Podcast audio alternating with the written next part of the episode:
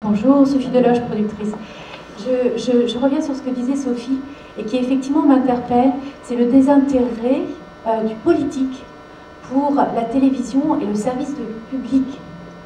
Et j'ai été étonnée ces dernières années quand j'ai suivi les débats, je suis aussi proche de, gens qui sont proches de politiques importants, et ce que j'ai pu constater, c'est que les hommes politiques considèrent la télévision uniquement du point de vue de l'information, donc du 20 heures.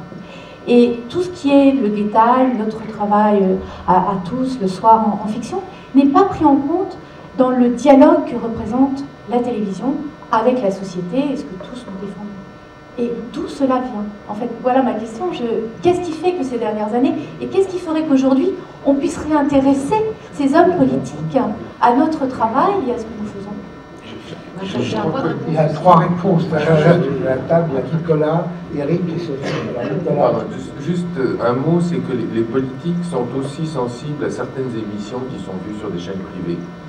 Euh, la Starac, euh, celle de M6, La Nouvelle Star, ce sont des, émissions qui sont beaucoup vues par euh, les enfants des parlementaires.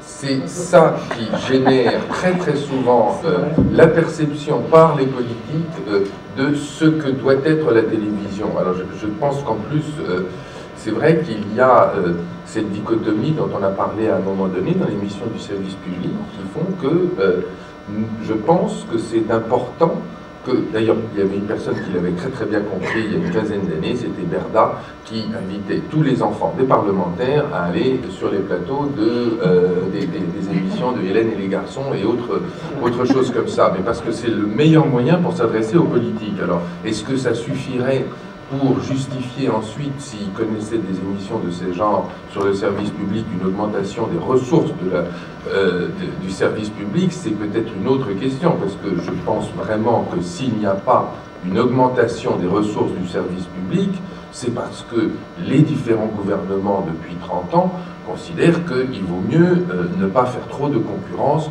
aux grands groupes privés. Il n'y a pas de complot, mais je crois qu'il y a des... Euh, un faisceau comme ça de, convergence. Eric Juste une petite histoire récente. Euh, il y a deux semaines, le Premier ministre, euh, Dominique de Villepin, vient au journal de 20h, donc poliment, les responsables de la chaîne viennent l'accueillir. Je lui glisse un, la conversation, je lui glisse un mot en, disant euh, Je ne comprends pas bien, depuis plus d'un an et demi, que nous demandons pouvoir exercer des coupures publicitaires dans les émissions de divertissement, qui franchement ne mangeraient pas de pain, euh, nous sommes heurtés à un refus absolument systématique des pouvoirs publics, et, donc cette mesure n'a jamais pu avancer d'un millimètre. Et il me regarde, il me dit oui, bon, et je dis, vous savez, ça représenterait exactement le financement d'un feuilleton quotidien de, création française, de fiction française, que l'on pourrait diffuser à 18h pour que euh, les familles, et en particulier les jeunes, justement, puissent avoir accès à la fiction française et puissent effectivement transmettre un certain nombre de valeurs. Il me regarde et me dit Ah bon? Oui, mais tu as raison. C'est-à-dire qu'en Angleterre et en Allemagne, euh, l'État considère qu'il est extrêmement important d'avoir un service public fort. Il n'y a aucun Anglais, aucun Allemand qui se demande pourquoi il paye une somme de redevance qui est chère. Mais personne ne se pose cette question-là.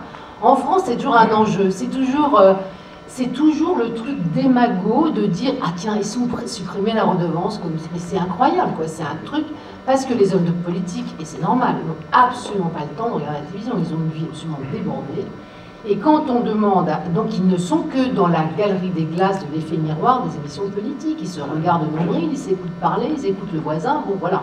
C'est un truc très très autiste ils ne voient pas du tout, euh, quand on leur dit c'est 2h45, je sais pas quoi, des heures que regarde chaque personne, c'est le seul accès à la culture pour une grande partie des gens.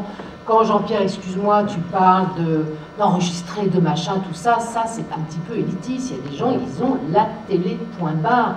Et chez eux, il n'y a pas d'ordinateur, les ordinateurs pour les enfants sont à.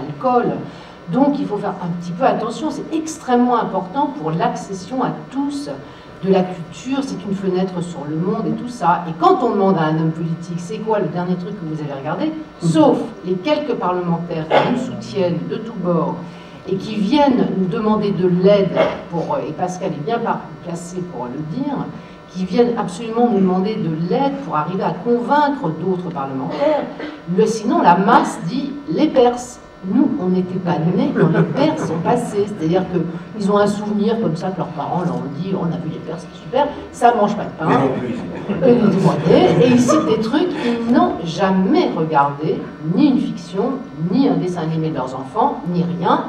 Ils ont une peur bleue que leurs enfants, comme les nôtres qui piratent à donf, euh, soient pris dans des amendes parce qu'ils ont peur d'abord. Ça, c'est que des trouilles. Il n'y a aucun, ni réflexion économique, ni réflexion culturelle, ni réflexion démocratique sur ce que c'est qu'une vraie télévision, puisque eux ne sont qu'en dans l'effet miroir de quand moi, je personnellement passe à la télévision. Ben, on embêté.